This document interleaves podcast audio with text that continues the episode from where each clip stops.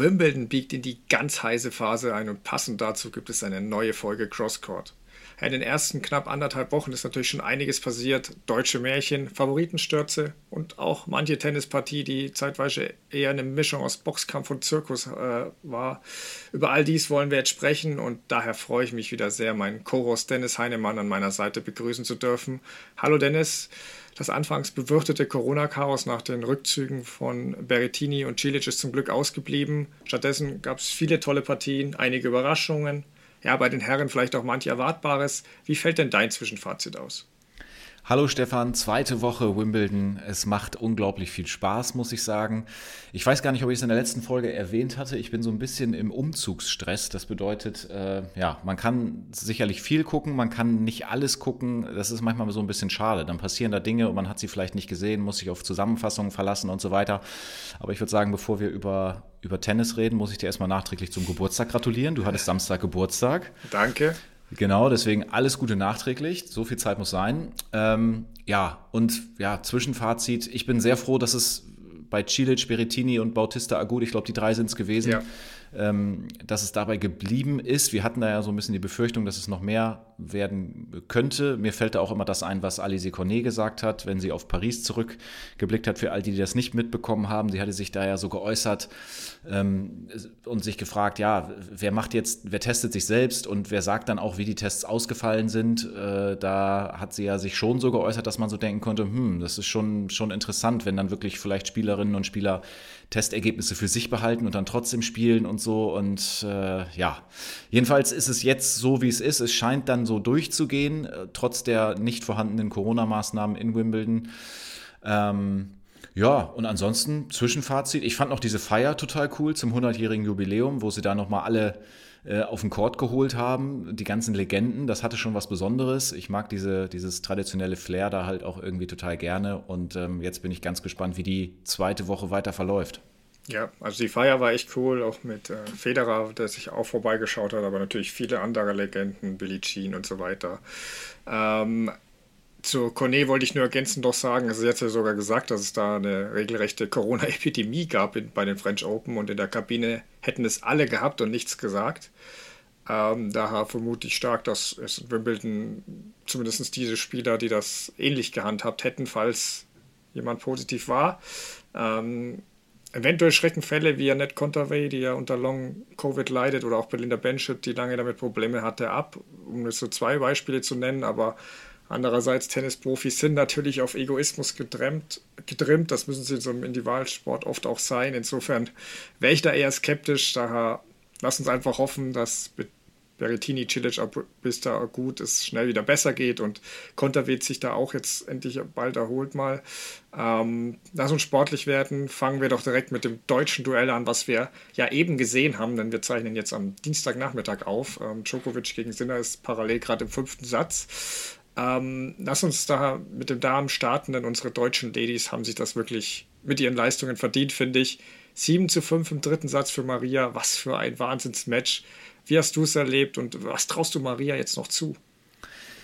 Ja, ich hatte vorher auf Jule Niemeyer getippt. Bin ich vermutlich nicht alleine mit. Würde mich gleich auch nochmal interessieren, auf wen du getippt hast. Kannst du gleich auch nochmal sagen. Äh, also erstmal ist es natürlich total äh, cool, dass man vorher wusste, man hat eine der beiden tatsächlich safe im Halbfinale. Es ist wirklich eine irre Geschichte. Ich dachte, es packt Jule Niemeyer, weil sie natürlich logischerweise mehr die Power hat äh, ist es dann eine Frage der, der vermeidbaren Fehler am Ende ja auch. Aber ich gönne das Tatjana Maria auch so unglaublich doll. Ich finde die so sympathisch, wie sie da auch immer ihre Interviews gibt. Und ich finde auch, das wird auch honoriert von den Fans in, in London. Also ich glaube, die mögen die auch echt gerne. Es kommt immer wieder diese Geschichte raus, da mit ihren beiden Kindern, dass sie zweifache Mutter ist. Und also in jedem On-Court-Interview ist das irgendwie mal kurz, kurz Thema. Und sie, sie sagt ja auch immer, dass sie darauf so stolz ist und dass sie das äh, so mag, trotz oder mit zwei Kindern auf der Tour zu sein und trotzdem noch so erfolgreich zu spielen, steht jetzt im Halbfinale, ist echt irre. Ähm, naja, der Vorhand Slice, ne? Ich finde, ja. Äh, da können sich echt, also echt mega gut, dass man mit so einem Schlag das dann so weit schaffen kann auf Rasen. Ähm, das kann, kann, vielen jüngeren Spielern eigentlich und Spielerinnen zeigen, ey, da ist voll was möglich, wenn ich mal auch mal ein bisschen anders spiele. Super interessant zu beobachten. Und ähm, ja, ich denke mal, auf einem anderen Belag wird das schwieriger für sie gegen Niemeyer. Aber ja. ja. es war ja so ein richtiges, so ein richtiges Up and Down. Äh, tolles Match, echt spannend und äh, am Ende setzt sie sich durch mit 34 Jahren im Wimbledon Halbfinale. Das ist schon, das ist schon echt ein Hammer. Ja, also ich kann dir die Frage mit dem Tipp nicht so ganz beantworten, weil ich habe ehrlicherweise nicht so wirklich einen abgegeben, aber vielleicht hätte ich auch eine leichte Tendenz bei Niemeyer gehabt, aber ich habe schon die Erfahrung von Maria gesehen und das Spiel, dass das äh, Niemeyer ein bisschen aus dem Konzept vielleicht leicht bringt oder zumindest zu vielen Fehlern verleitet. Das habe ich schon, das, deswegen, ich habe das sehr eng gesehen, das Match auf jeden Fall. Ähm, und mich hat es auch total begeistert. Ich meine, Vorhandsleistung Maria hast du angesprochen, aber auch das Volleyspiel der beiden, die Überkopfbälle, also war ja Rasentennis wie zu früheren Zeiten. Ähm, für mich war Niemeyer im ersten Satz dann ja schon recht klar die bessere, auch wenn sich Maria da wirklich gut reingefeitet hat und immer dran geblieben ist. Aber Niemeyer hat da schon dominiert, 14 zu 6 Winner geschlagen, kein Breakball zugelassen, ähm, fand ich schon dominanter, als das 6-4 vielleicht ausgedrückt hat. Und im zweiten Satz hat es ein bisschen gewechselt. Maria aktiver, mehr Lösungen gefunden, genauso viele Winner wie Niemeyer geschlagen ähm, und wirklich besser dagegen gehalten. Ich fand es ja auch zu Beginn von Satz 3 Tick besser, aber Niemeyer ist da wirklich dran geblieben und hat mit dem Break zugeschlagen. Also die Fehleranzahl ist dann am Ende ein bisschen zu hoch gegangen. Also mhm. im dritten Satz 21 leichte Fehler von Niemeyer, insgesamt 54 und wir kennen ja die Regel bei Maria-Partien seit dem Ostapenko-Match, wenn du über 50 leichte Fehler machst, verlierst du gegen Maria. Ähm, das hat jetzt zweimal ihre, äh, ihre Gegnerin wirklich zu einem Fehlerfestival gezwungen. Ist gegen der Ostapenko natürlich auch gut möglich, die dann natürlich viel Risiko geht. Ähm, aber es war einfach tolle Werbung, fand ich. Auch einer der letzten Punkte in dem Spiel, äh, wo Niemeyer am Schluss dann auf dem Rasen lag. Was für ein Ballwechsel, Netzwolle, Stopp, also alles dabei. Ähm, was jetzt für Maria noch geht, äh, hast du ja noch nicht ganz so rausgelassen. Ähm, ich finde äh, die trifft jetzt auf die Siegerin aus dem Duell On Chabeur gegen Marie Buschkova freue mich auf das Duell. Sind zwei Spielerinnen, denen ich sehr gerne zuschaue, eben trickreich, nicht nur Boom Boom. Ähm, gegen Maria, wär, äh, gegen Chabeur wäre Maria sicher recht klare Außenseiterin. Aber ich würde Buschkova jetzt mal nicht unterschätzen wollen. Ähm, die hat sich oder mit Haleb oder nach Haleb die beste Beinarbeit äh, der Spielerin, die noch dabei sind, was auf Rasen schon wichtig ist. Ähm, gegen Garcia war sie wirklich sehr stark, ähm, die ja immerhin Bad Homburg gewonnen hatte. Also wir sollten jetzt auf dem Boden bleiben. Gegen Buschkau würde ich sagen 50-50 vielleicht. Äh, gegen Chabeur wäre es dann eher 30-70, wobei die beiden ja befreundet sind auch. Also es wäre ein sehr cooles Duell. Ähm, ich muss auch sagen, Maria hat mich bisher in jeder Runde überrascht. Also erste Runde habe ich ihr doch zugetraut, aber dann schon gegen Kistea sah ich sie leicht hinten, gegen Zachary dann deutlich, gegen Ostapenko. Ja, war zu ahnen, dass sie die, die zu viele Fehler zwingt, aber ich dachte schon, dass Ostapenko da drüber powern würde am Ende.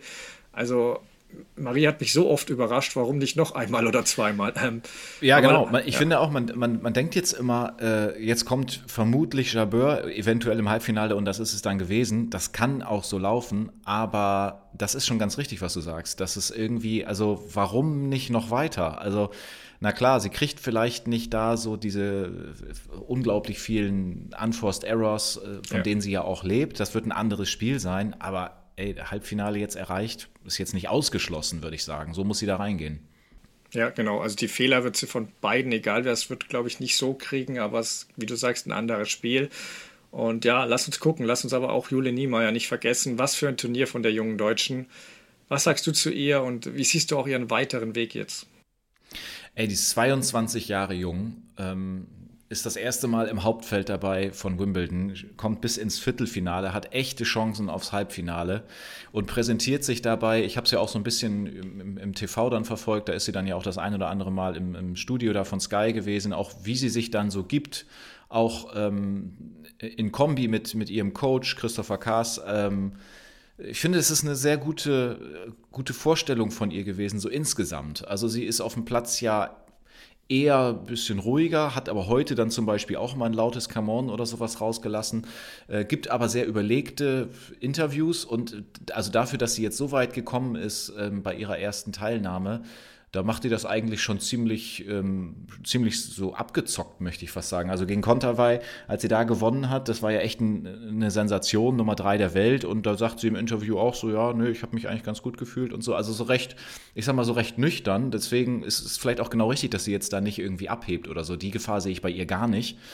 Ähm, French Open hatte sich ja schon angedeutet, dass der Trend ähm, auf jeden Fall ähm, nach oben zeigt. Hatte sich durch die Quali gespielt, erste Runde dann raus gegen Stevens, okay, ähm, überhaupt nicht schlimm, aber ähm, mich freut es einfach, das will ich vielleicht noch dazu sagen, mich freut es total auch für so Leute wie Barbara Rittner oder so, die sich ständig sagen müssen, was ist denn mit dem deutschen Damentennis, wer kommt denn da hinterher? Das wird sie dauernd gefragt.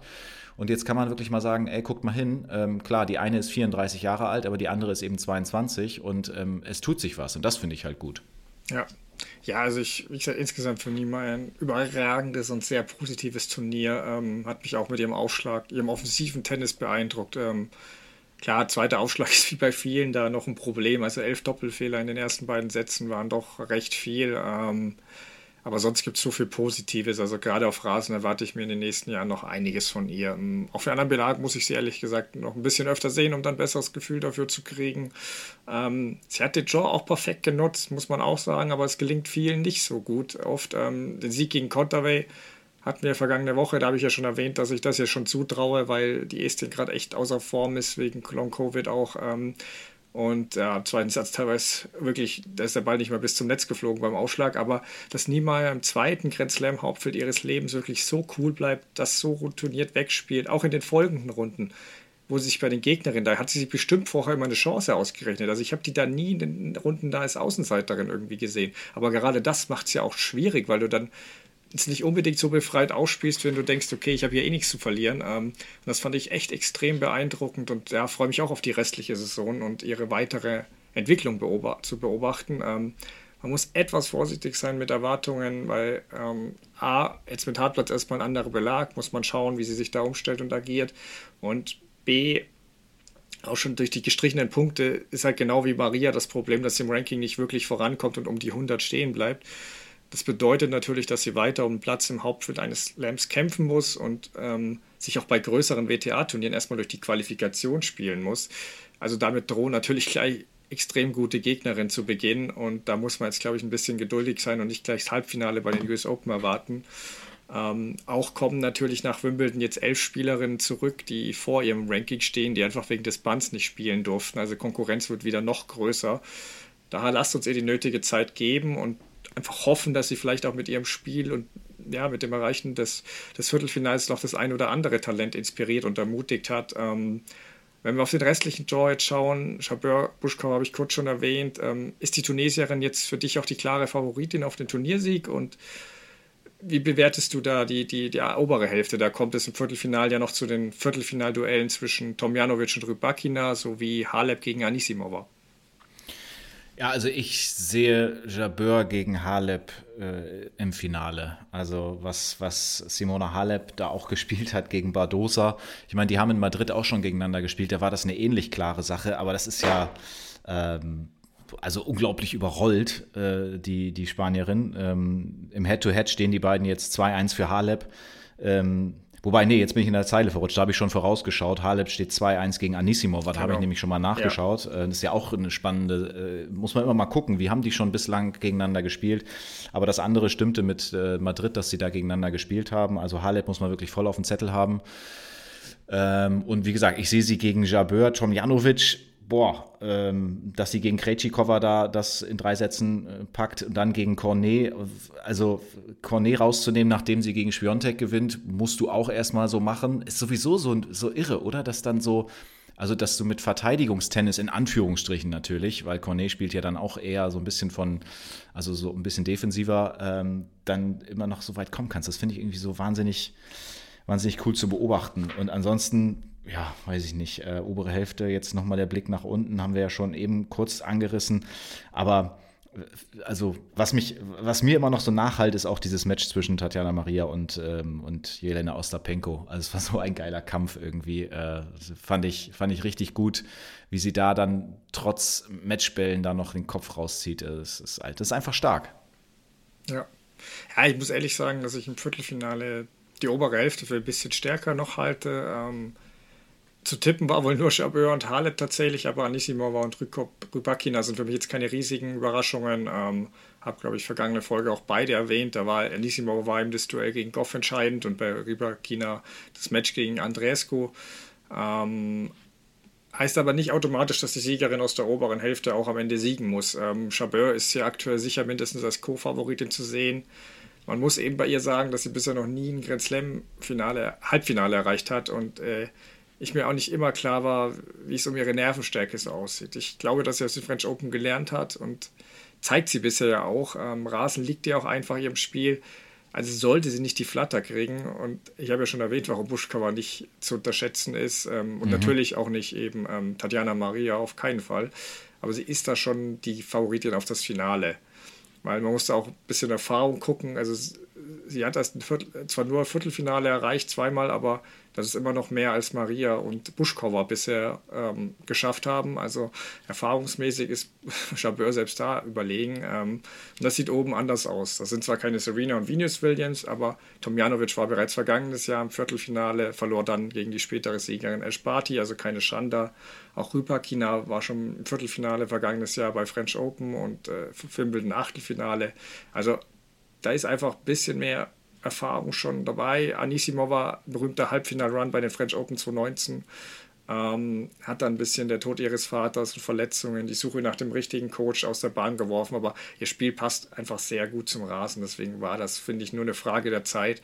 Und natürlich ist Halep da aber über den anderen anzusiedeln, rein von den Erfolgen. Wimbledon-Siegerin 2019, fünfte Mal schon im Viertelfinale von Wimbledon. Ähm, ich erwähnte ja auch zuletzt, wie, wie sie Wimbledon mies behandelt hat und aus fragwürdigen Gründen die Center Court Eröffnung verwehrt hat. Und eventuell hat sie es jetzt wirklich auch als Motivation genutzt. Ähm, wie sie da Paula Badosa im Achtelfinale, das erwähnt, wirklich weggefaked hat. Also es, ja. Es war auch ihr erstes, lustig kurioserweise ihr erstes Match auf dem Center Court seit ihrem Finale gegen Serena Williams. Da hatte ich echt so das berühmte Bild von Michael Jordan im Kopf aus der, aus der Doku Last Dance. So, and I took that personally. Also wirklich, sie hat das persönlich genommen. Ähm, ja. Das war wirklich, also der Form ist in Wimbledon natürlich kaum zu schlagen. Ähm, ehesten vielleicht noch von der Chabeur mit vielen Stops und Rhythmus. Aber im Finale würde ich natürlich die Erfahrung schon für die Rumänen sprechen. Aber so weit sind wir noch nicht, weil Halep hat echt noch einen tricky Weg vor sich. Ähm, Anisimova spielt echt gut, speziell gegen Goff war das beeindruckend. Also auch Harmonitan, die ja davor unter anderem Serena besiegt hat äh, und anderen Probleme machte, die hat, wurde von Anisimova einfach überpowered und Jetzt wird gegen Halep viel darauf ankommen, wie gut Anisimova serviert, denke ich, weil in der Bewegung ist Halep ihr natürlich haushoch überlegen. Das hat man in Bad Homburg gesehen, wo sie sie über den Platz geschickt hat. Da war Anisimova chancenlos. Ähm, bei den vergangenen beiden Duellen mit Halep hat Anisimova eben nur vier Spiele insgesamt gewonnen. Aber es gab eben auch jene French Open, wo Anisimova Halep vom Platz geschossen hatte, wo sie ins Halbfinale kam. Und das war eben so wieder so ein Tag, der Halep den Halep immer wieder hat, wo sie schnell frustriert ist und wirklich dann fast gar nichts gelingt und du fragst dich, was ist jetzt mit ihr los? Hatte sie zuletzt seltener, aber kommt immer wieder mal vor. Und noch eine andere interessante Info, die ich jetzt gerade erst gesehen habe, angeblich ist Darren Cahill, also es gibt Bilder, wie er Amisimova coacht, der war ja eigentlich, hieß es, der Coach von, der neue Coach von Yannick Sinner.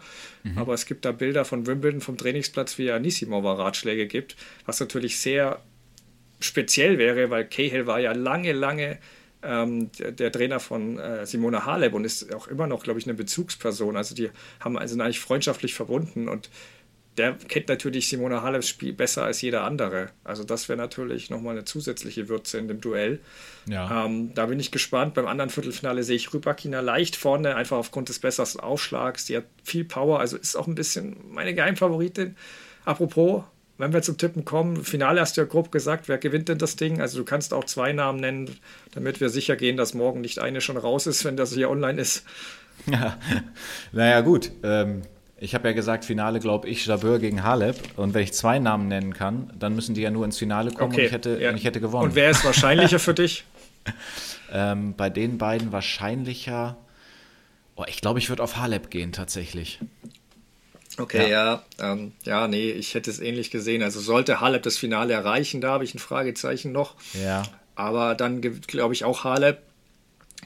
Mir macht nur Sorgen, dass dann Moratoglus extrem breite Brust dann endgültig platzt. Ähm, also der Post danach wäre auf jeden Fall interessant, aber man muss ihm auch lassen. Sein Blick, sein Blick strahlt so ein Selbstbewusstsein aus, was Halep, glaube ich, auch ganz gut tut. Ähm, naja. Sollte es Halep wirklich äh, nicht ins Finale schaffen, dann würde ich auf Chabeur auch gehen. Rybakina ist zwar mein Geheimtipp, aber ja, das muss man noch gucken. Das wäre auf jeden Fall sehr skurril, wenn Rybakina gewinnt, weil Wimbledon ja Sportler aus Russland und Belarus nicht starten lässt. Jetzt ist es aber so, dass Rybakina in Moskau geboren wurde und erst seit 2018 für Kasachstan antritt. Ob das jetzt trotzdem Werbung für Putin oder eben gerade Anti-Werbung ist, weil sie die Nation gewechselt hat, also überlasse ich den Experten, die sich da mit Russlands Politik besser auskennen. Ähm, lass uns lieber noch ein bisschen über ein paar große Namen sprechen, die ja vielleicht doch etwas früher ausgeschieden sind, als wir erwartet haben. Fangen wir mit Angie Kerber an. Turnier gut begonnen, haben ein bisschen schon auf das Duell mit On Chabeur vergangene Woche geschielt. Dann gab es die Niederlage in Runde 3 gegen Elise Mertens. Ähm, warst du sehr überrascht? Wie blickst du bei ihr auch voraus auf die restliche Saison oder weitere Grand Slams Chancen? Ja, diese Formulierung sehr überrascht. Ähm, weiß ich auch nicht. Natürlich, äh, natürlich hat man gehofft, dass da mehr geht, gerade auch nach ihrer Leistung im letzten Jahr und nach dem, was sie da schon geschafft hat. Ich meine, sie hat das Turnier mal gewonnen. Ähm, das war jetzt wahrscheinlich nicht ihre beste Leistung gegen Mertens, ähm, aber ich hatte das Gefühl, so was sie danach dann so gesagt hat im Interview, dass das okay für sie ist. Ich glaube, für sie zählt immer, dass sie alles auf dem Platz lässt. So formuliert sie es übrigens auch gerne. Ich habe alles auf dem Platz gelassen und dass sie da kämpft und fightet, aber es hat ähm, ja, hat an dem Tag einfach äh, ein bisschen was gefehlt. Ich hätte das auch gerne gesehen, wenn es dann zu dem besagten Duell gekommen wäre äh, zwischen ihr und Jabeur. Das äh, hatten wir in der letzten Folge auch schon besprochen. Also das äh, hätte ich mir bestimmt gern angeguckt. Ähm, ich glaube aber, dass das jetzt für, für die Zukunft oder also dass das jetzt nicht irgendwas Besonderes bedeuten muss. Ich meine, sie ist 34 Jahre alt und man sieht auch an anderen Sportlern, dass da immer noch total viel möglich ist. Äh, ich, ich weiß es auch nicht. Ähm, kann, man natürlich jetzt spekulieren, wie oft sie jetzt noch, ich glaube, das ist sie auch gefragt worden, wie oft sie jetzt noch Wimbledon spielen wird und so. Äh, äh, ich glaube, da muss man sich gar nicht so richtig jetzt irgendwie auf irgendwas, auf irgendwas festlegen. Ich kann mir schon vorstellen, dass sie da noch ein, zwei Mal äh, antritt. Also ich glaube nicht, dass es jetzt irgendwie schon da in Richtung, das war es jetzt mit, mit mir und Wimbledon und so, das, das glaube ich nicht. Ähm, ich glaube, das wird einfach mit diesem Ups und Downs oder so wie es momentan läuft, wird es wahrscheinlich einfach noch, so mein Gefühl, wird es einfach noch ein bisschen weitergehen. Die ganz großen Würfe sehe ich eher nicht. Ähm, aber das Ende sehe ich auch noch nicht. Wie geht's dir da? Ja, ähnlich. Also zum Match selbst war ich schon recht überrascht, weil mir war schon bewusst, dass das Matchup mit Mertens tricky ist, die auch viele Bälle zurückbringt und eben selbst wenig Fehler macht. Aber ja Merz war in der Saison halt auf Rasen bisher null in Form, also hat von drei Vorbereitungsturnieren, ich glaube, vier Partien gegen, ich glaube, es war nicht eine Top 100 Gegnerin dabei und hat, hat nur eins von den vier Matches gewonnen. Also auch in Wimbledon wirkte es wackelig. Erste Runde direkt ersten Satz 6-1 verloren. In der zweiten hatte sie bereits Matchspiele gegen sich, gegen die Nummer 100 der Welt und dann gerade so mit 7-5 im dritten Satz durch. Okay, Kerber hat in Bad Homburg jetzt auch nicht brilliert, aber finde ich trotzdem auch hier in den ersten Runden in Wimbledon mehr überzeugt. Da kam es für mich schon überraschend und es war auch jetzt auch keine Mega-Leistung von Mertens nötig. Die war halt einfach solider.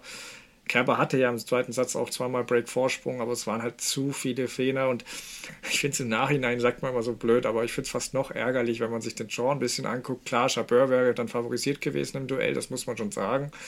Ähm, aber die hatte gegen Mertens Schwächen gezeigt. Jetzt ist es müßig zu spekulieren, wie es gegen Kerber gelaufen wäre, aber wenn man sich so die, die, Viertelfinale, diese untere Hälfte da anguckt, da, da, da, es war keine Dominatorin wie vielleicht vergangenes Jahr Barty dabei, äh, wo sie sich jetzt total fürchten hätte müssen und sagen, okay, da hat sie keine Chance. Deswegen, ja, muss man jetzt mal US-Hartplatz-Saison gucken. Meistens ist ja da von Wimbledon ein bisschen beflügelt, das fällt ja jetzt ein bisschen aus, aber mal schauen. Also es könnte halt wirklich das erste Jahr seit 2015 werden oder droht, wo sie nicht ein einziges Mal das Halbfinale erreicht hat und damit die zweite Woche eines Grand Slams. Aber im Jahr danach hat sie damals zwei Grand Slams gewonnen und äh, zudem das Wimbledon-Finale. Also, ich denke, wir können Großes für 2023 äh, erwarten. Nein. Ähm, wäre erstmal schön, wenn sie überhaupt weitermacht. Ähm, hier Niemeyer hat jetzt, glaube ich, zum ersten Mal richtig gezeigt, was sie drauf hat und öffnet hoffentlich ja, wie gesagt, den Weg für weitere Talente. Aber zumindest eine Saison von Kerber wäre schon noch wichtig. Äh, ja, auch für Niemeyer, wie gesagt, da müssen wir ein bisschen Geduld haben und ja, Ich sollte aber übrigens recht haben, dass Wimbledon nicht ganz so wild geworden ist wie die French Open. Da hat ja mit Schwiontek nur eine Top-10-Spielerin die vierte Runde erreicht. Diesmal waren es mit Badosa und Chabeur immerhin zwei. Also quasi easy vorhersagbar alles. Ähm, nein, im Ernst. Was, was sagst du denn zu den vielen vermeintlichen Favoritenstürzen und vor allem dem Aus von Schwiontek auch? Immerhin hast du sie ja äh, über dem gesamten restlichen Feld getippt gehabt. Ja, da bin ich wohl einfach mal ein Stück daneben gewesen. Ne? Das hat ja nicht so richtig funktioniert. Bei dem Spiel muss ich dazu sagen, da war ich unterwegs, das habe ich nicht gesehen. Ich habe im Auto gesessen. Und dann hat meine Freundin zu mir gesagt, ähm, Schwiontek ist raus, 0 zu 2 gegen Cornet. Da habe ich gesagt, was, äh, warte mal, Moment, wie, wie, das, wie, wie geht das denn? Also kannst dir vorstellen, wirklich nacktes Ergebnis. Meine spontane Reaktion danach war, kann nur so gelaufen sein, dass äh, Schwiontek in Anführungsstrichen alles verballert hat. Geht ja eigentlich gar nicht anders. Dann bin ich nach Hause gekommen, dann habe ich mir die Highlights angeguckt und im Prinzip war es ja auch so, weil anders ist ja ein, so eine Niederlage gegen Cornet gar nicht so richtig zu erklären. Also ich, hab's, ich, ich erinnere mich sogar noch bei den French Open ähm, Ostapenko gegen Cornet, da war das ja auch so, dass Cornet die ganze Zeit hinten steht und äh, Ostapenko macht die Fehler. Aber das ist natürlich schon eine Sensation. Jetzt ist diese ewig lange Serie gerissen, das ist irgendwie schade. Ich hätte es ich hätte es äh, Spiontek irgendwie gegönnt, dass sie, doch, dass sie da vielleicht die Möglichkeit bekommt, auch in New York nach noch mehr zu greifen.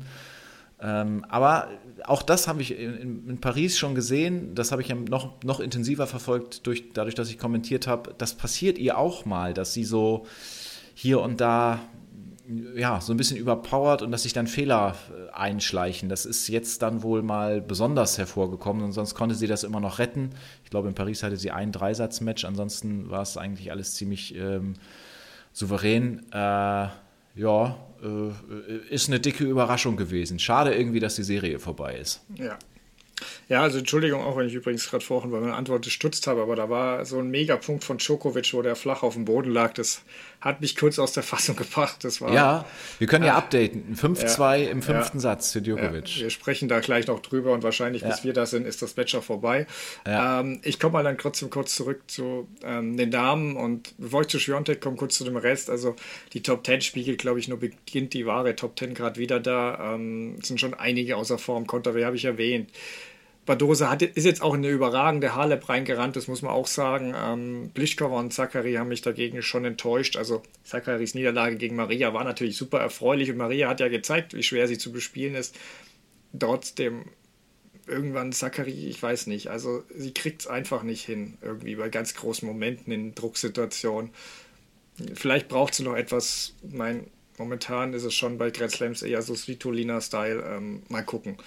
Und ähm, Plischkova hat natürlich gegen eine ja, vor heimlicher Kulisse motiviert ausspielende Katie Bolter verloren, die das auch stark gemacht hat, aber auch da mit dem Monsteraufschlag, Vorjahresvernistung, also die, die, war auch in der unteren Hälfte, wo so viel drin war. Also da hat sie auch eine große Chance versammelt auf ihren womöglich ersten Grand Slam-Sieg, finde ich. Ähm, mit Muguruza habe ich dagegen ein bisschen Mitleid. Die hat sich nach ihrer schockierenden Erstrundenniederlage, ja vor allem die Art und Weise war wirklich ja, bedenklich. Also das 0-6 im zweiten Satz, boah, die hat sich sogar bei ihren Fans dann entschuldigt. Das war meiner Meinung nach nicht nötig, weil sie jetzt ja nicht absichtlich gemacht, aber da fehlt einfach jegliches Selbstbewusstsein. Und klar, direkt dahinter hast du Raducano und Goff. Ähm, Goff war ein gutes Match gegen Antisimova, die hat sie da einfach ein bisschen mehr Power als, als Goff gehabt. Und ja, Raducano haben wir erwähnt, Auftaktpartie gut und dann aber in, ja, gegen Bad Homburg-Sieger Garcia bisschen den kürzeren gezogen. Da zählt es jetzt, glaube ich, vor allem für die US Open, wo sie ja den Titel zu verteidigen hat. Ähm, und Schwiontek noch. Ich kann jetzt auch nicht behaupten, ich hätte es euch gesagt, weil ich hatte niemanden, irgendwie keinen Namen, wo ich sagen würde, den würde ich über Schwiontek ranken. Ähm, deswegen das Einzige, wo ich mich ein bisschen bestätigt fühle, dass ich gesagt habe, dass, dass sie auf Rasen ist sie einfach viel angreifer als irgendwo sonst. Ähm, sie hebt sich dort nicht mehr so ab vom Feld und ganz, wie es ganz besonders auf Sand auch ist. Ähm, und ihre Stärken werden einfach minimiert, reduziert. Also die bringen sie auf ein Niveau zurück, wo sie halt auch wirklich gut spielen muss, einen guten Tag erwischen.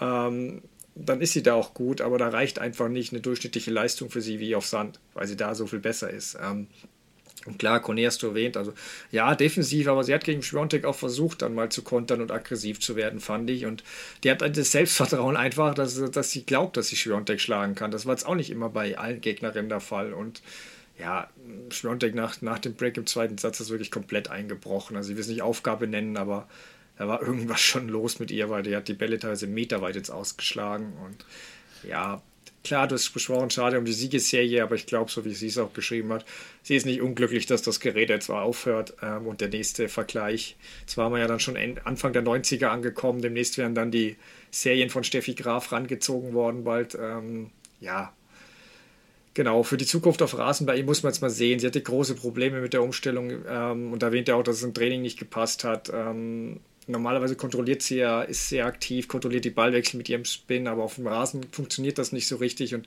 wenn sie versucht, da Druck zu machen, dann fliegen ihr die Bälle schnell weg. Ähm, aber es war auch erst die dritte Wimbledon-Start und ich denke schon, dass sie es gelöst kriegt. Also ich sehe sie da zum Beispiel weiter als eine Naomi Osaka, wo halt auch schon die Beinarbeit auf Rasen einfach gar nicht funktioniert.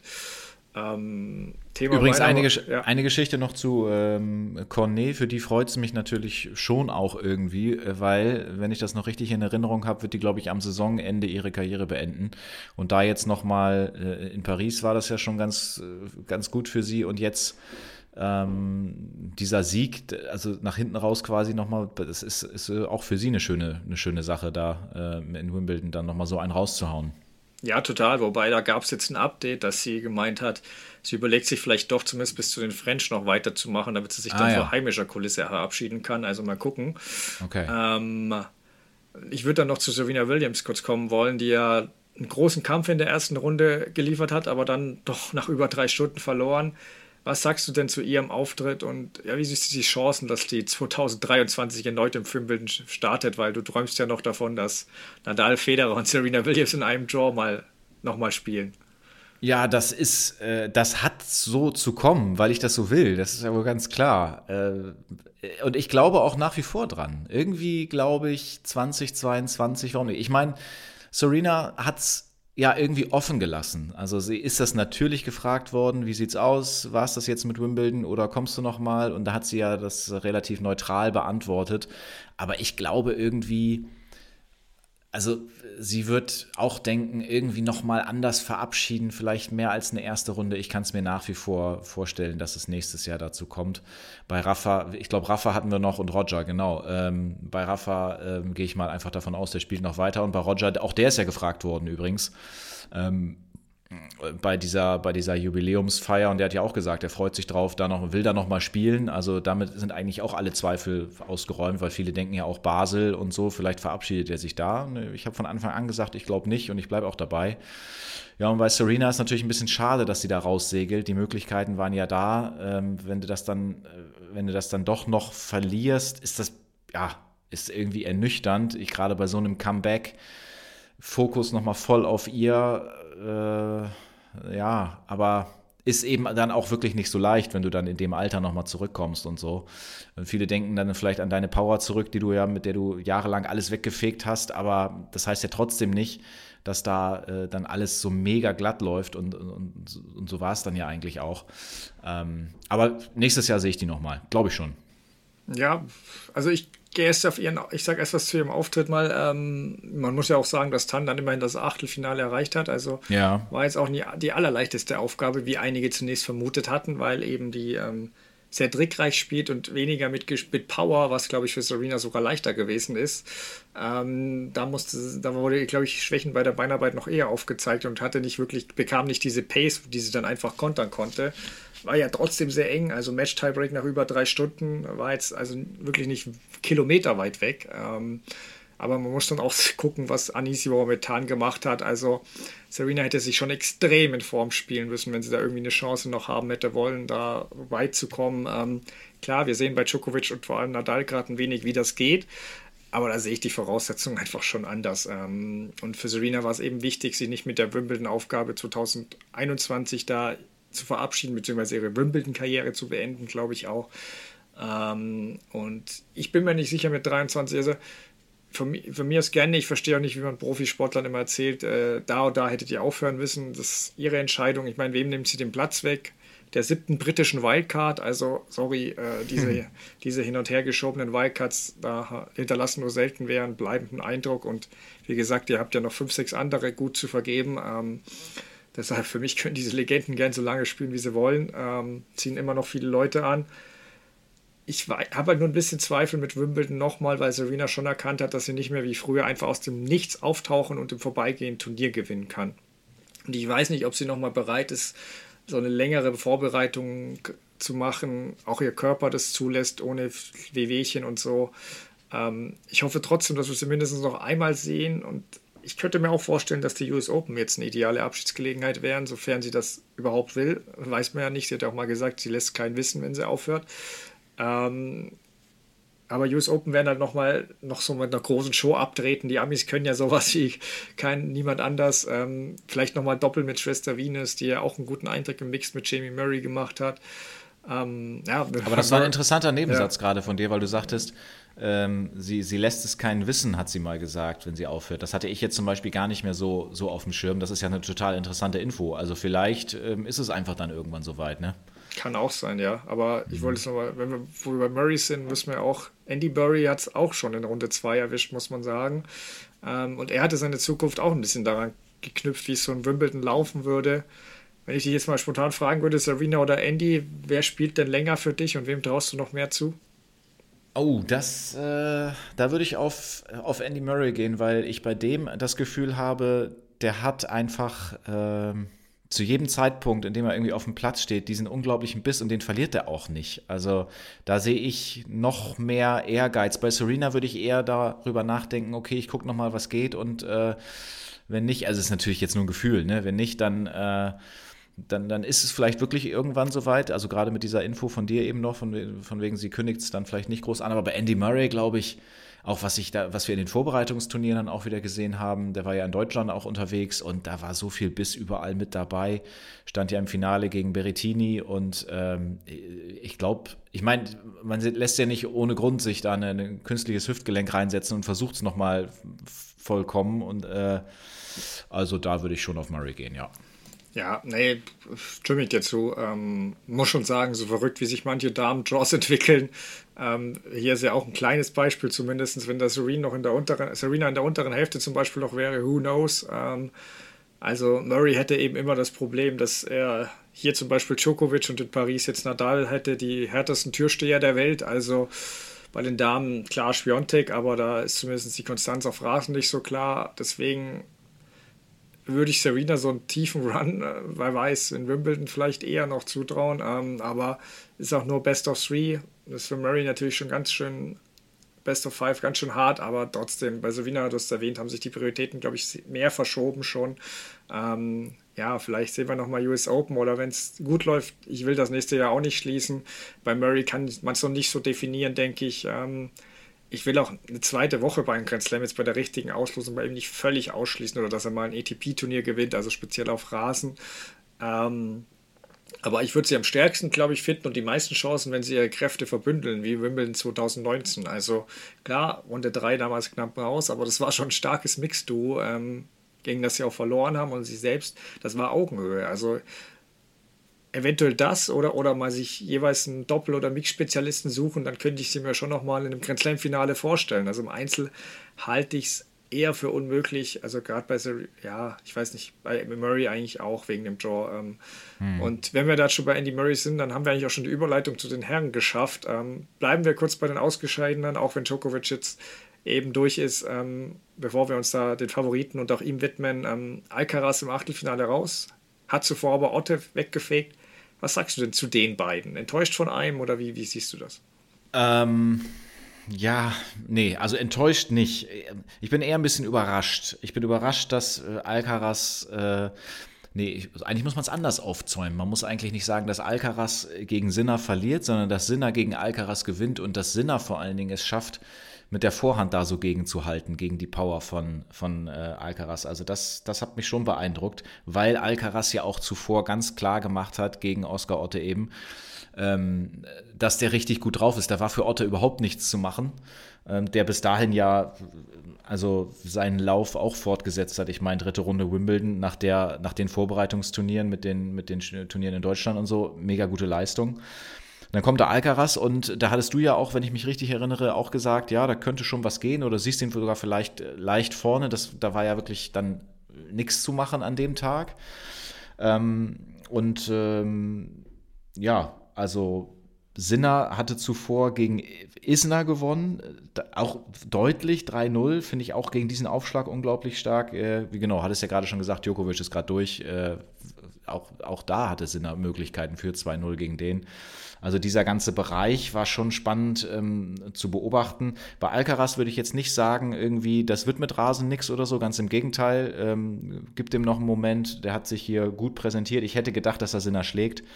Ähm, aber weder, äh, weder enttäuscht von Otte noch äh, enttäuscht von Alcaraz. Also äh, war, war sehr interessant dazu zu gucken, fand ich. Ja, genau. Also enttäuscht bin ich auch von keinem der beiden direkt, aber ähm, ich fand schon, dass beide jetzt keinen guten Tag erwischt hatten jeweils. Also Otte, du hast erwähnt, habe ich mir schon deutlich mehr erwartet. Ähm, ja. Habe ihm ja eine gute Chance gegeben, falls das Match nicht super eng wird. Da hätte ich dann Alcaraz ein bisschen vorne gesehen, aber super eng war es jetzt nicht wirklich, aber eine Chance hat er trotzdem nicht. Ähm, und das lag an Alcaraz, aber auch ein bisschen an Otte selbst. Ähm, der hat es ja auch selbst in seiner Analyse gesagt, ich weiß nicht, was los war, aber das war heute auf jeden Fall nichts. Ich habe es ihm überhaupt nicht schwer gemacht.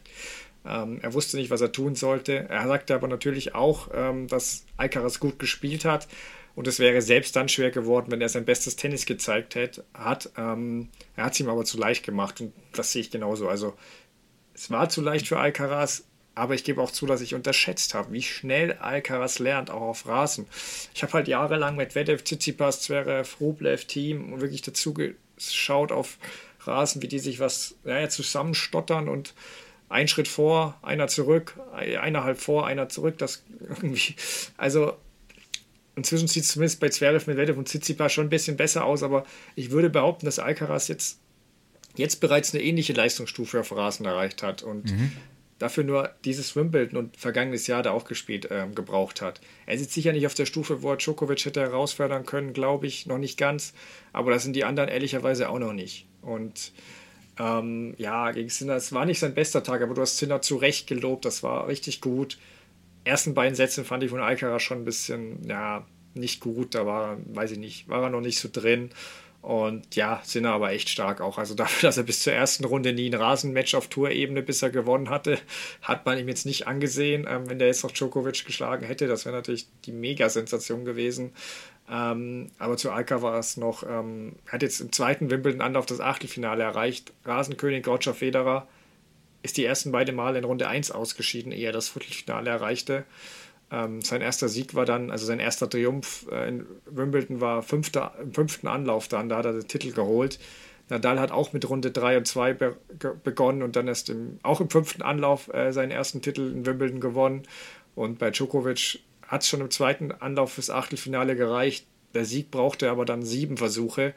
Ähm, also wir sollten da ein bisschen die Kirche im Dorf lassen. Das wollte ich nur mal zeigen, dass wir da Alcaraz auch die nötige Zeit geben, wenn selbst unsere drei Goats da sich erst reinspielen mussten und ein bisschen anpassen an Rasen. Ähm, ich Absolut. finde schon, er hat einen Schritt nach vorne gemacht und wird noch besser werden. Ähm, lass uns aber jetzt zu den verbliebenen Profis im Herrenfeld kommen erstmal oben, obere Hälfte. Djokovic hat Sinner tatsächlich im fünften Satz dann besiegt. Ich will gar nicht sagen niedergerungen, weil ja, die letzten drei Sätze, so da war nicht mehr viel mit Ringen. Ähm, da ich mich bei Schwiontek ja für das Feld entschieden habe, anders als du, brauchst du ja jetzt einen Sieg von, Djok äh, von jemand anders als Djokovic als Ausgleich, weil du bist ja mit dem Feld gegangen hier.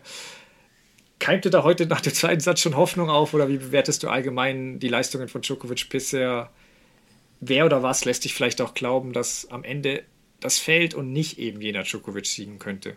Ja, also Djokovic hat es dann jetzt ja doch geschafft. Er steht jetzt im, im Halbfinale. Wir haben das Ende ja dann doch nicht ganz sehen können jetzt, aber es hat sich ja abgezeichnet. Also ich habe das Match natürlich vorher so ein bisschen verfolgt, bevor wir unsere Aufnahme hier gestartet haben und frage ich mich schon, warum äh, kann er das nicht von Anfang an so machen, wenn er nach hinten raus dann so souverän ist? Ähm, klar hat Yannick Sinner das gut gemacht. Äh, wir haben ja eben schon über ihn gesprochen, aber Djokovic kann natürlich da auch kann da auch noch mehr. Ähm, sieht jetzt so aus, als wenn es am Ende dann doch recht deutlich gewesen ist. Äh, Sinner ist da ja auch noch mal kurz so ein bisschen umgeknickt, kleine Schrecksekunde, äh, aber naja. Ähm, aber um auf deine eigentliche Frage zurückzukommen, wer könnte Ihnen da, da jetzt noch gefährlich werden? Also ich glaube ganz ehrlich, aus der oberen Hälfte äh, sehe ich da eigentlich niemanden. Ähm, ich sehe gerade, Goffin führt gegen Norrie im dritten Satz mit 4 zu 0. 1-1 ähm, steht es insgesamt, also sollte es Goffin werden, sehe ich trotzdem kein großes Problem für Novak Djokovic. Da muss ich meinen Zettel einmal umdrehen, weil beidseitig bedruckt. Ich muss natürlich Papier ähm, sparen, ist klar.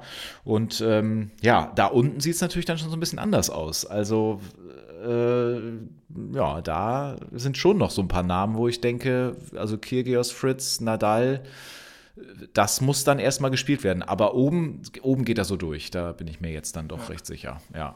Ja, ja das sehe seh ich genauso. Ähm, ja, also es, die erste Runde war, haben wir letzte Woche schon angesprochen, da fand ich ihn recht komisch, es war wackelig. Ähm, weiß nicht, als wäre er nicht so richtig da, da wirkte er noch wirklich fahrig, das weiß ich nicht, aber danach hat er echt stark gespielt, also auch gegen Van Reithofen, wo er einen Satz verloren hat, aber der Niederländer war auch, der Niederländer war auch wirklich überragend drauf ja. und hat den Satz richtig gut gespielt.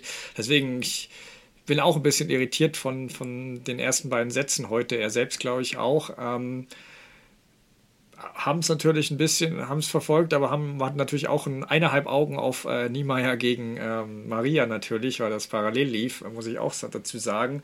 Sinner sah, soweit ich das gesehen habe, in den ersten beiden Sätzen wirklich gut aus, ähm, teilweise wie eine bessere und jüngere Version von Djokovic übertrieben gesagt. Aber Djokovic hatte auch Probleme mit Ausschlag, war schon ein bisschen fahrig und ja, es, es ist schon komisch, wenn man auch sieht, wie er danach agiert. Also er wird sich absichtlich machen, aber manchmal frage ich mich schon, ob er sich irgendwelche Aufgaben stellt, bewusst. Ich weiß es nicht. Ähm, er hat danach gesagt, ähm, dass er im Spiegel, äh, sich im Spiegel da im zwischen zweiten und dritten Satz wieder so einen Pep-Talk gegeben hat im Bathroom, also bei der äh, Pause auf der Toilette, Toilettenpause. Ähm, das kennen wir ja von ihm, das hat er bei den French Open mehrmals gemacht. Ja, ich weiß nicht. Also das scheint irgendwie zu funktionieren, wenn er sich selbst mit sich selbst spricht da und sich da die Leviten liest. Ähm, man muss halt auch sagen, also wie gesagt, zu den Folgesätzen Lob an Djokovic, gerade Satz 3 war halt sofort da zu Beginn, hat einen Druck auf Sinner erhöht und den auch zu Fehlern gezwungen. Klasse Leistung von ihm. Also wir haben es halt jetzt schon so oft gesehen, dass es einem fast normal vorkommt, aber das ist natürlich nicht. Man muss aber eben bei allem Lob von Djokovic auch sagen, diese, das weiß auch, glaube ich, Djokovic, diese Youngster. Und Alcaraz nehme ich jetzt mal raus, weil wir es da noch nicht gesehen haben bei Grand Slams gegen die Big Three. Aber die Youngster ansonsten, die kriegen keine drei Gewinnsätze konstant hin gegen, gegen, diesen, gegen diese ganz Großen. Wenn da der Sieg näher rückt, knicken sie ein. Also bei aller Leistungssteigerung von Djokovic, die war da, aber Sinner war teils auch, fand ich, neben der Spur. Also wenn er den, also den dritten Satz verloren hat, denkst du, okay, jetzt muss er am Anfang von Satz 4 alles reinlegen. Und wie fängt, weil sonst kann er wirklich gleich heimgehen. Und wie fängt er an? Die ersten drei Punkte, zwei Doppelfehler. Ja, ja. Und das ist dann auch. Ja. Es, ist, es ist eine Kunst. Also, äh, ja. da, das ist nochmal wirklich was ganz anderes. Also, wir haben ja schon über Alcaraz auch viel gesprochen, was der da gemacht hat, drei nacheinander in Madrid und so, aber das, und da haben auch alle schon gesagt, und Djokovic übrigens auch, ja. Nadal, äh, Quatsch, nicht Nadal. Alcaraz ist hier der Mann der Stunde, tolle Leistung, aber wir müssen erstmal sehen, ne? wie ist das dann mit Grand Slam und so und fünf, fünf Sätze eventuell. Das ist einfach noch ein riesengroßer Unterschied. Und ähm, ja, das zeigt einfach nochmal so dieses, die, diese Ausnahmestellung einfach von den anderen. Das ist wirklich beeindruckend, ja. ja.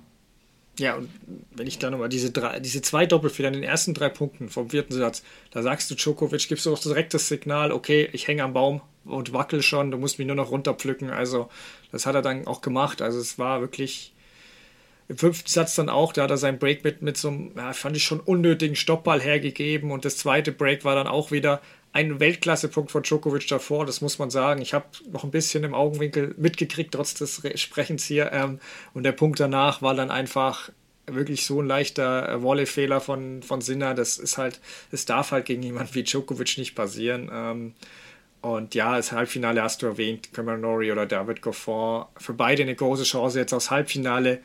Aber ich weiß nicht, was passieren muss, dass einer da irgendwie auch nur Djokovic gefährden kann. Also Satzgewinn ist nie auszuschließen, wenn Djokovic irgendwie einen Satz, keine Ahnung, sich langweilt oder so. Ich weiß es nicht.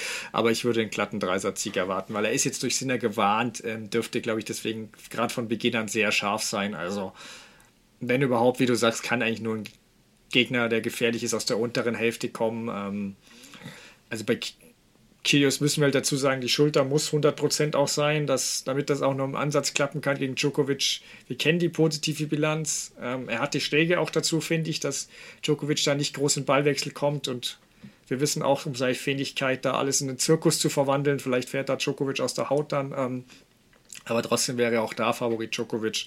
Ähm, und gilt auch ehrlicherweise für ein Duell mit Nadal auf Rasen, meiner Meinung nach. Ähm, muss man einfach die Wimbledon-Bilanzen der vergangenen zehn Jahre anschauen.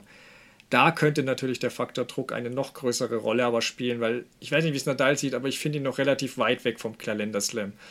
Aber Djokovic wäre im Finale der Favorit gegen Nadal und er wüsste aber auch, entweder ich gewinne das jetzt oder das Grand Slam Rennen und das Goat Race, was ja beides seine beiden großen Träume ist und so wichtig, könnten beide vorbei sein. Ja. Also das ist halt so eine Drucksituation. Aber andererseits halte ich ihn mental auch für so stark. Ich aktuell glaube ich jetzt nicht an ein episches Finale, aber vielleicht täusche ich mich ja. Ich, ich sehe ihn schon recht klar vorne, aber mal gucken. Ähm, wir haben jetzt Nadal erwähnt, wie ist denn dein, sein Eindruck bisher? Und ja, vielleicht gehst du noch, kannst du noch ein bisschen tiefer in seine Hälfte reingucken, wer da, wer da noch kommt oder wer für, für deiner Meinung nach da gefährlich wäre. Ja, Nadal, da habe ich mir am Anfang so ein bisschen Sorgen gemacht. Wenn wir da zurückschauen, ne, das gegen Cerundolo und gegen Berankis, das war nichts, was jetzt absolut überragend war. Da dachte man so, hm, was, was ist jetzt so mit ihm und so. Aber das ist eben auch eine Qualität, sich dann einfach durchzuspielen, auch wenn es jetzt mal nicht so absolut überragend läuft. Dann kam so Nego, und ähm, diese komische Situation da, mit, wo er ihn da ans Netz holt und so, das war ein bisschen, bisschen merkwürdig. Hat er sich, glaube ich, danach sogar für entsch ja. entschuldigt. Äh, ja. Da war so ein bisschen, was, was passiert denn jetzt hier? Ähm, wollte er das mal kurz eben am, am Netz klären? Okay, äh, hat man so auch noch nicht gesehen eigentlich von ihm. Ja, und dann gegen äh, Van de Sandschulp, das fand ich schon ziemlich souverän, auch wenn der dritte Satz dann nochmal eng wird, aber ähm, da hatte er ja eigentlich vorher schon die Weichen gestellt. Ähm, das war vielleicht dann mal so ein kleiner Ausrutscher nach hinten raus. Also ich habe schon das Gefühl, der ist jetzt ähm, besser im Turnier als am Anfang. Jetzt kommt allerdings Taylor Fritz und wir erinnern uns, auch Nadal hatte Anfang des Jahres so einen schönen Lauf, nicht ganz so krass natürlich wie ähm, Spiontek, aber dieser Lauf von Nadal wurde ja damals von Taylor Fritz beendet im Tausenderfinale.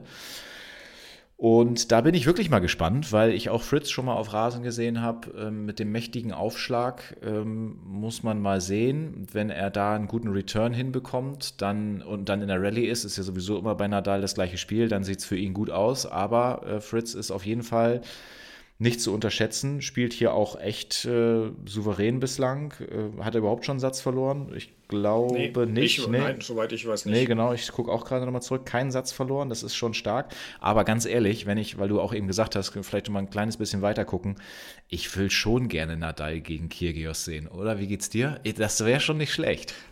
Ja, äh, ähnlich. Ähm, ich, aber ich muss dann eben auch sagen, weil du es angesprochen hast, also ich hätte ohne Oce Aliasim, Cilic und Berrettini den Draw jetzt irgendwie leichter erwartet für Nadal, als er jetzt ist. Ähm, ja. Weil Taylor Fritz halte ich auch für brandgefährlich. Der spielt so gut gerade, du hast das erwähnt mit keinem Satz ähm, und kennt eben auch das Gefühl schon, äh, Nadal besiegt zu haben. Klar, Nadal sagt zu Recht auch, ähm, also ich, er konnte, er hatte so starke Schmerzen, dass er da kaum etwas mitnehmen kann aus dem Finale.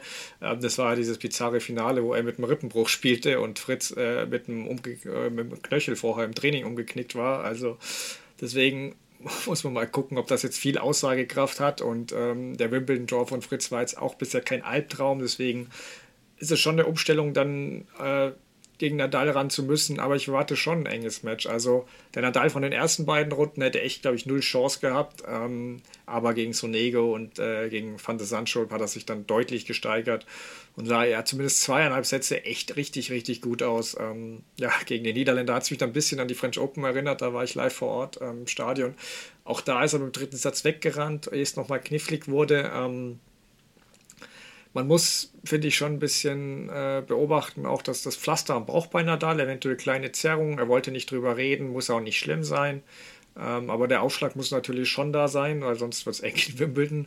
Ähm, aber ich warte ein heißes Duell. Fritz, für mich auch gerade schwierig vorherzusagen, muss natürlich auch super aufschlagen, äh, nicht da in ewig lange Ballwechsel gehen und ja, ähm, er war noch nie in einem Grand Slam Viertelfinale, auch das kann natürlich eine Rolle spielen gegen Nadal.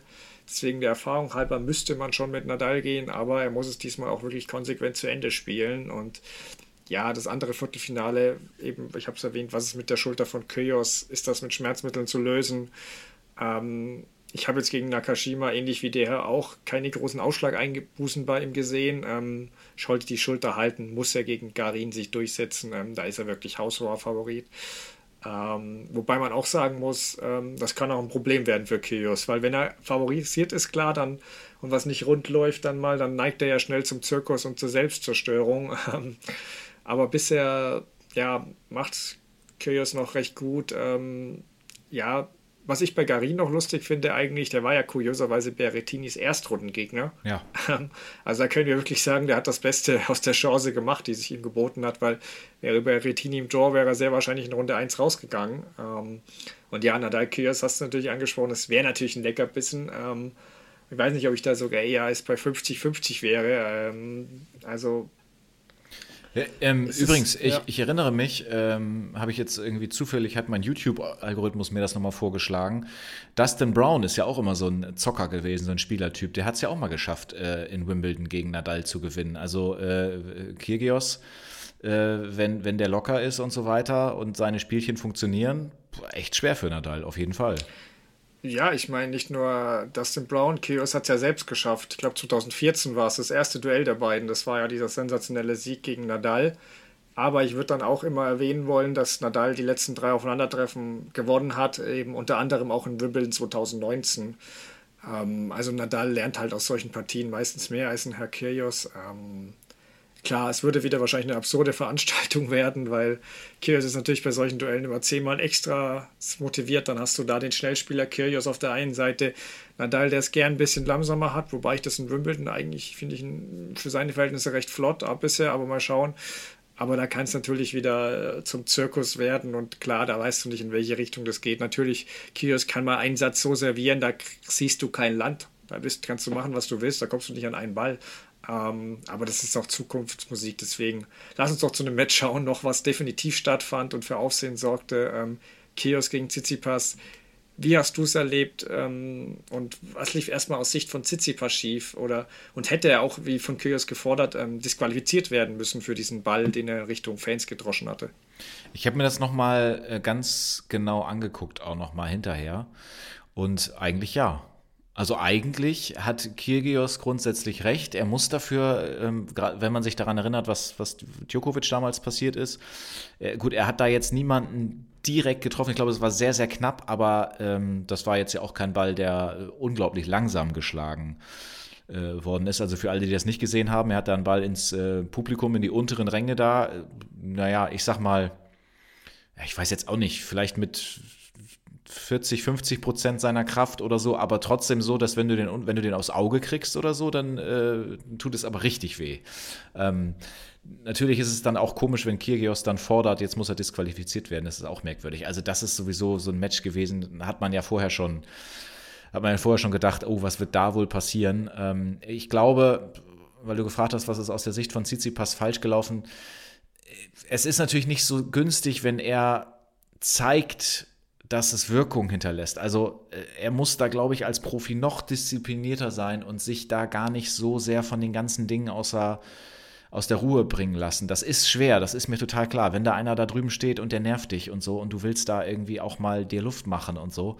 Aber ich glaube, wie, wie kannst du, wie kannst du Kirgios am ehesten selbst nerven, indem du wahrscheinlich gar keine Reaktion zeigst? Das müsste vielleicht irgendwie so der der Weg sein.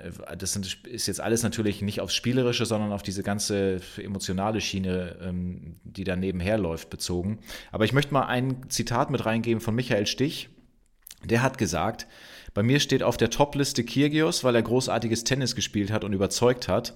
Er steht aber auch auf der Flop-Liste, weil ich ihn auf dem Platz einfach nicht mehr ertragen kann. Und ich finde, das trifft es ganz gut. Dieses, ähm, wenn man fragt, okay, was sind so Tops und Flops bislang? Und dann sagt man, ja, spielerisch ist das genial, was der Typ macht, Nick Kyrgios. Wie gesagt, ich habe ihn in Halle jetzt vor kurzem auch gesehen. Das war ein Traum, ihm dazu zu schauen.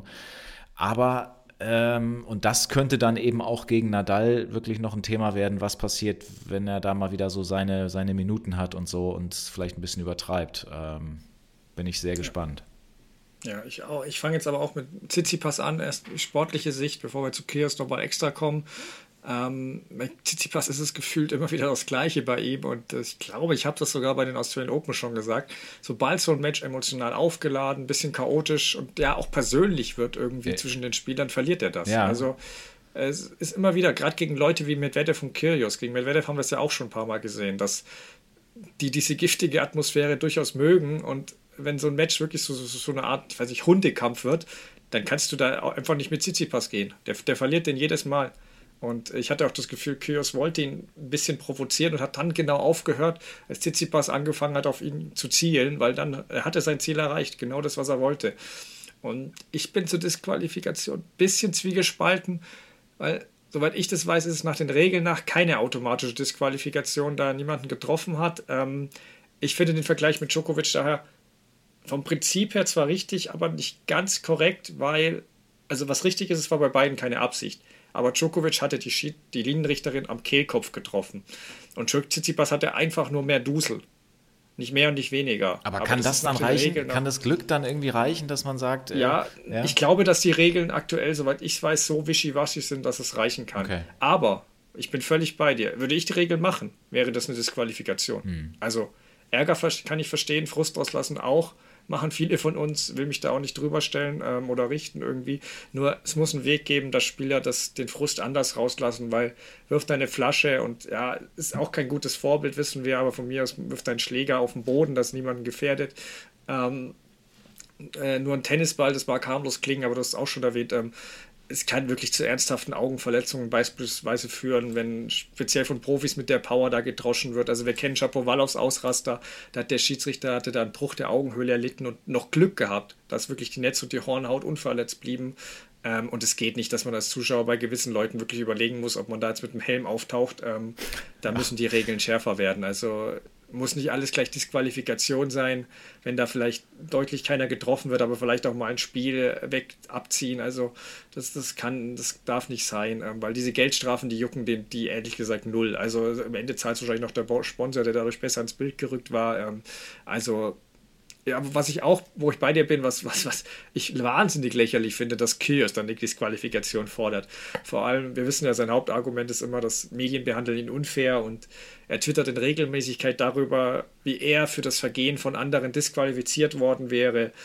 Dazu erstmal, wie oft wurde er denn disqualifiziert? Also ich kann mich spontan an einmal nach dem Stuhlwurf erinnern, wo er aber bereits den Platz verlassen hatte und wenn man dann seine Vergehen über die Jahre gegenüberstellt, dann weiß ich nicht, dann tue ich mich schwer, wenn mir jemand behauptet, Kios wird härter als andere bestraft. Also das mag in einem Einzelfall mal passiert sein, aber also ich fand, gerade in den vergangenen Jahren kam er oft sehr, sehr gut weg, da er eben Zuschauer auch anzieht. Und ähm, wenn wir da wirklich auf seine Disqualifikationsforderung kommen, da kann ich nur wirklich entsetzt fragen, was, was ist das eigentlich für ein Heuchler? Also er hat erst in diesem Jahr ein Kind bei den Australian Open abgeschossen im Doppel. Mhm. Nicht mit Absicht, aber aus dem Frustmoment. Das Kind hat danach hat geweint. Spoiler, er wurde nicht disqualifiziert und sie haben die Doppelkonkurrenz gewonnen. Also dann hätte er da ja auch disqualifiziert worden. Mhm. Da habe ich ihn nicht gehört schreien, ich muss disqualifiziert werden. Ähm, also er kennt wirklich oft nur seine eigene Wahrheit. Ähm, und darüber wollte ich als letztes noch kurz mit dir sprechen. Du hast ja mit Stich auch schon eine gute Vorlage geliefert. Tsitsipas hat zum Beispiel gesagt ähm, über Kyrgios, das ist konstantes Mobbing, er mobbt seine Gegner. Er war vermutlich in der Schule ein Tyrann. Ich mag keine Tyrannen. Ich mag keine Leute, die andere Leute niedermachen. Kyrgios selbst sieht sich dagegen als großen Gewinn für den Sport. Auf welche Seite bist denn du da? Oh, das ist so eine schwierige Frage. Ähm, also wenn ich mir, man kann sich es ja mal so vorstellen. Äh, Kyrgios geh oder Kyrgios bleib? Also da würde ich, glaube ich, ganz klar sagen, bleib, weil ähm, du hast immer so dieses Match, wo die Leute gerne hingucken und ich gucke auch gerne hin, wirklich. Äh, also ihn jetzt, wenn ich mir jetzt vorstelle, er wäre weg, würde schon was fehlen, aber ja, es, es, ich glaube, man muss das wirklich so sagen. Ich bin da ganz dazwischen, weil bis zu einem gewissen Punkt ist das alles cool. Dann spielt er Bälle durch die Beine, fühlt sich gut, hinterm Rücken, was auch immer, ähm, macht seine Spielchen und es ist einfach mal was anderes. Ähm, es macht Spaß zuzugucken und dann kommt der Punkt, wo es zu viel ist und ähm, ja, und dann noch seine Äußerungen immer dann danach. Also er ist schon einfach so auch überzeugt von sich und so und weicht davon nicht ab. Der wird sich ja auch nicht ändern. Der ist einfach so. Äh, und ich glaube, wir müssen so weiter mit ihm leben. Ich hoffe, nicht, dass das nochmal irgendwann, dass nochmal was, was passiert, was jetzt noch äh, eine Stufe mehr ist, wo man dann sagt, okay, also jetzt ist es wirklich, jetzt ist es wirklich mal extrem übertrieben. Ich glaube, es wird einfach noch ein paar Jahre so weitergehen und wir werden uns an, an ihm erfreuen und ab und zu mal über ihn ärgern. Ja, ja, also wenn du, wenn du da mit dem Geh und Bleib, finde ich ja gar nicht schlecht anfängst. Also allein bei diesen Wimbledon hat er jetzt vier Partien bestritten und wahrscheinlich bei zwei hätte ich gesagt Bleib und bei zwei Geh. Also mit dem in Richtung eines Fanspucken und so weiter. Ja, das ist, ja, ja. also das, du kriegst jede Partie einen neuen Kill. Das ist einerseits spannend, aber Ähm, manchmal ist es einfach auch sowas von drüber. Ja, er lockt viele Leute ins Stadion. Ähm, seine Partien sind wirklich meist echt voll. Viele Leute, die sich auch nicht so für Tennis interessieren, gucken rein, reden drüber. Ich mag es auch, so sein Spieler, auch dass er nicht, bei ihm gibt es keine lange Pause zwischen den Ballwechseln. Er macht da, gib mir einen Ball, ich hau ihn rüber, zack, weiter geht's. Also, das ist wirklich, ähm, das ist schon cool, wie er das macht. Auch ähm, seine unglaublichen Schläge teilweise. Und er sorgt auch wirklich immer für eine besondere Stimmung, keine Frage. Das ist erstmal alles positiv. Aber sein Verhalten, da habe ich halt auch teilweise echt große Probleme. Also, ich glaube, ein großer Vorteil, Glücksfall wirklich für ihn ist, dass die Zuschauer oft nicht hören im Stadion, was er teilweise von sich tippt. Also gerade gegenüber Schiedsrichter und Linienrichter. Ähm, da hoffe ich wirklich, dass sonst bei einigen Fans, weil ich weiß nicht bei einigen Fans, die er so anzieht, aber ich hoffe eigentlich sonst, dass die Stimmung wirklich umschlagen würde. Ähm, ich bin mir nämlich auch nicht so sicher, dass, ob er so ein riesiger Gewinn für den Sport ist, wie er gern denkt, ähm, weil welche neue Fans bringt er dem Tennis wirklich? Viele, die wegen Kyrgios, also speziell wegen Kyrgios zum Tennis stoßen, gucken nur ihn. Wirklich nur ihn und bleiben dann auch nicht. Sie gucken das Drama, das andere juckt sie nicht. Mhm. Also bringt er de facto auch keine neuen Fans dann, ähm, wenn sie nicht bleiben.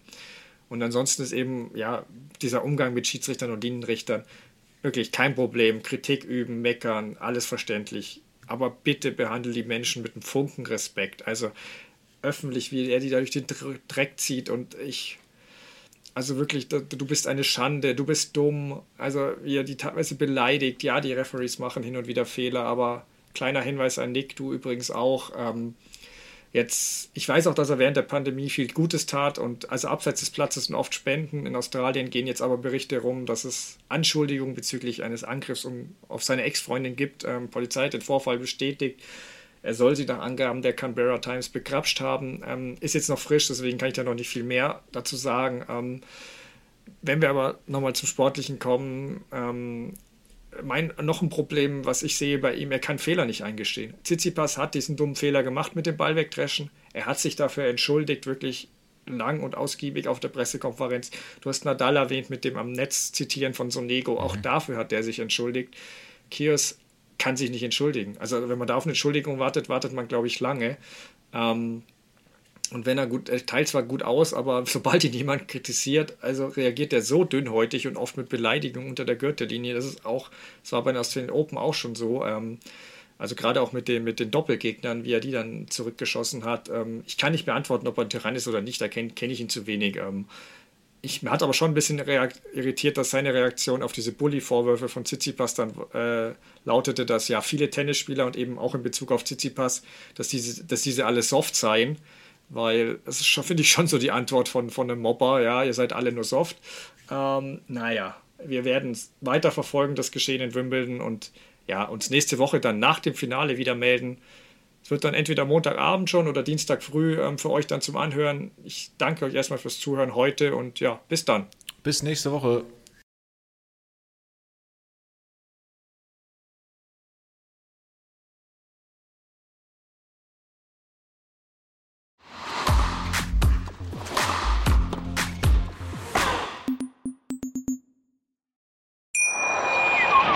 Wie viele Kaffees waren es heute schon? Kaffee spielt im Leben vieler eine sehr große Rolle. Und das nicht nur zu Hause oder im Café, sondern auch am Arbeitsplatz. Dafür gibt es Lavazza Professional. Kaffee am Arbeitsplatz, der genauso lecker schmeckt wie in eurem Lieblingscafé. Die perfekte Kaffeelösung für jede Art von Unternehmen. Klein, mittel, groß. Ihr habt auf jeden Fall einen Kaffee, der schmeckt. Die richtige Motivation für eure Arbeitstage. Alle Infos zu Lavazza Professional findet ihr auf lavazzapro.de mit allen Kaffeelösungen für euer Büro. Ich habe mich natürlich schockverliebt, weil die war wirklich ganz, ganz klein. So begann die Mensch-Hund-Beziehung zwischen Christina und Tierschutzhund Frieda. Und wie es danach, nach dem ersten Moment der Verliebtheit, so weiterging und welche Klippen es danach zu umschiffen galt, das hört ihr in der neuen Ausgabe von Iswas Dog, dem Podcast für harmonische Mensch-Hund-Beziehungen. Iswas Dog? Mit Malte Asmus. Überall, wo es Podcasts gibt.